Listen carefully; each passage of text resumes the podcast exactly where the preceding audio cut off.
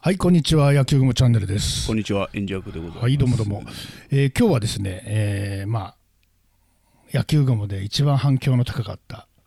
8号で、八号は何ですか。鉄道と野球ですよ。まあ、あの、要はですね、はいあの、武田さんにいろいろ聞いてみようの回。ってことですよ。最近定番になりつつある。いやいやいや、もうね、あのー、ダメだね。喋りすぎちゃって。 でも、今回は。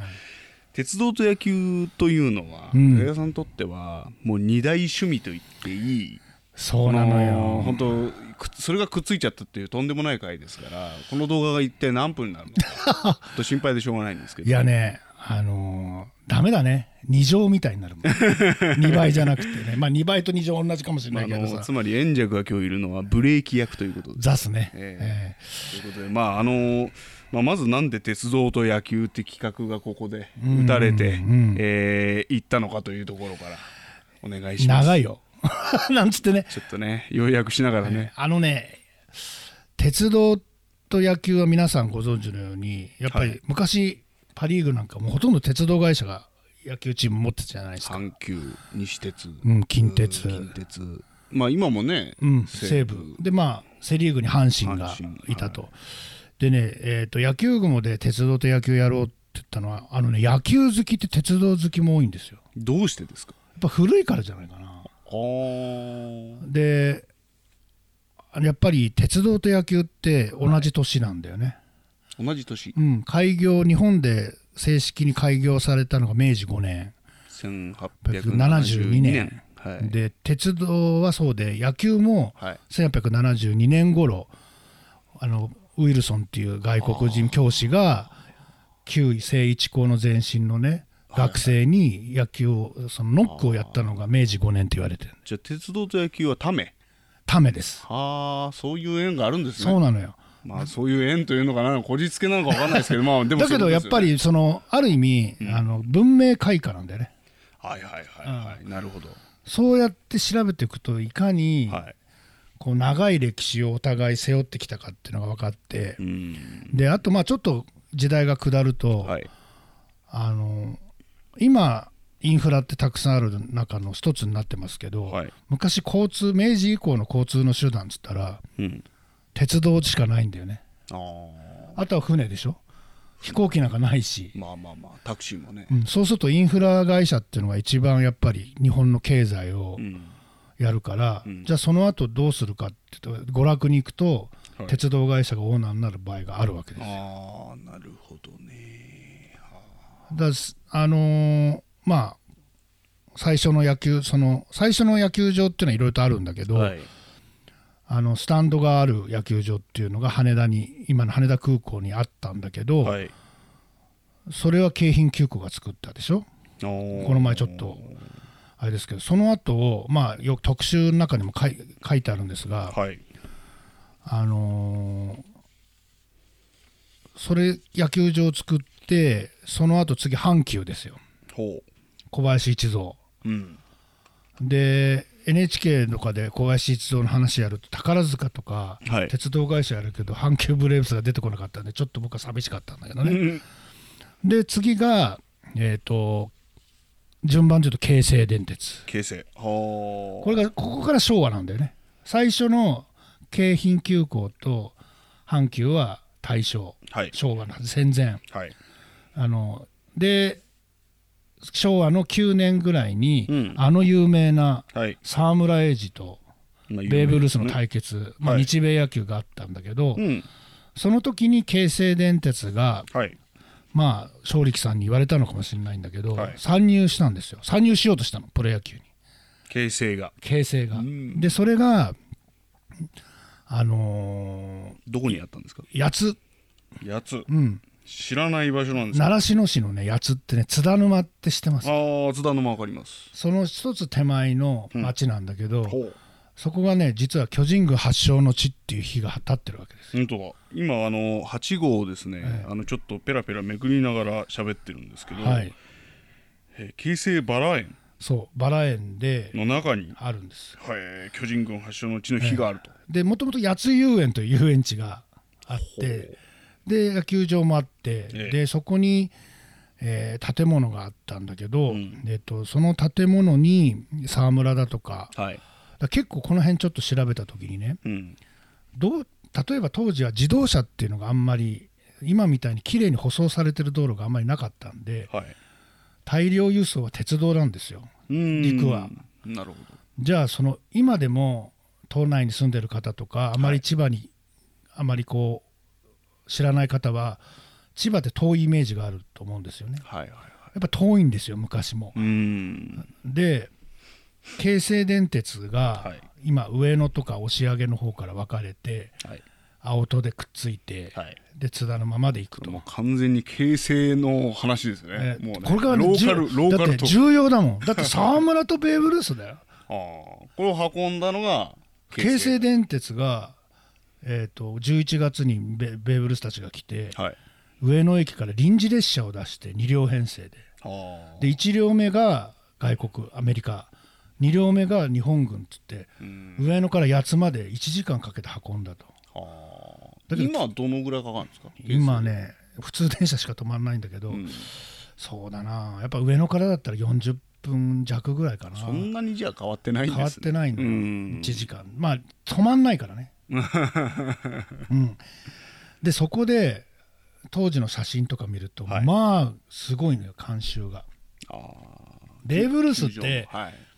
今の方が逆に知られてないぐらいうん。あれですけど当時ベーブ・ルースが来たっていうのはやっぱり日本の野球を変えた人なんですよねでやその京成電鉄が作った八つ球場がはい。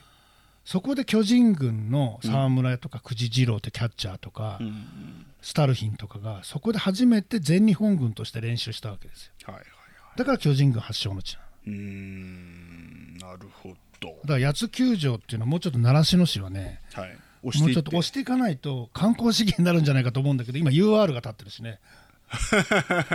いいんでそれはそれでなるほど。あーもうちょっとねなんか野球のそういう部分をやったら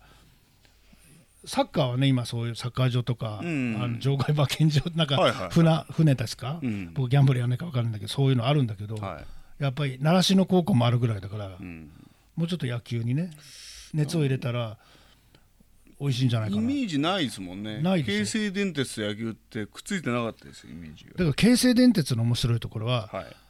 野球プロ野球チームを、だから最初の巨人軍の大株主だったわけですよほうほだからうほう。時が時なら京成ジャイアンツだったかもしれないんですなるほもしかしたら日暮里あたりに野球場作ってたかもしれないんだけどど。すごくいい。もしかしたら千住に作ってたかもしれないああなるほどね。そのくらいやっぱり京成電鉄は先見の目があったからその後ディズニーランドも作ったりするでしょ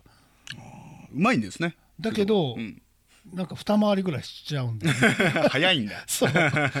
まあねそれでまあ京成電鉄っていうのは今ほとんど野球に関わってないけど、はい。あのー今のプロ野球に大きな足跡を残爪痕というか足跡を残してるんだよねう。ーん。で次がね、まあ、いよいよ阪神ですよ。お来ましたね。やっとわかる球場出てきましたよ。で阪神電鉄っていうのは、はい実はもう阪神タイガースより前にはい阪神甲子園球場があったんではいあのこれもね僕はあの明治神宮球場と阪神甲子園球場がうんやはり日本の野球を変えた球場で、はいこの2つの球場があったからこそ日本の野球はここまで発展したと思ってるんですよおーで東ははい大学野球、ああで西はね中東野球なのね中東野球今の高校野球だああだからまあ甲子園そのうそねう要はあからそれが大正6年ぐらいに甲子園球場でやり始めて、ーうんまあ、去年で100年だったんだよねうんうんうんだからそういう意味では非常に阪神電鉄のやってることっていうのは野球の文化に対してはい非常多大なる影響とか貢献をしてるしあの甲子園球場があったから読売の勝力松太郎さんは阪神を誘ったんだよね。ああじゃああれですね考えているよりも甲子園球場の重みってすごいんですねすごいで野す球の歴史だから高校野球の聖なるなんかそ聖まあま地あということよりもはい野球全般に対するうんその価値っていうのはぜ神宮球場とはい甲子園球場とはい旧後楽園球場ってのはとてつもないことなんですよ。旧後楽園球場が今出ましたけどあごめんなさいそれはまあねドームの前のねはいあれも戦前にあれができたおかげでプロ野球がこうなんつうかな試合ができるようになったつまりだから高校野球大学野球、プロ野球そうにとってそれぞれ大事な球場が今の3つそうなんだですとで今は神宮球場でプロ野球できるけど、やりますよそれやらないと、え え昔は神宮球場使えなかったからプロ野球も大学野球だけでう聖なる球場だから勘弁してよと、あええそれで結局後楽園球場ができて、ええこの辺もまあ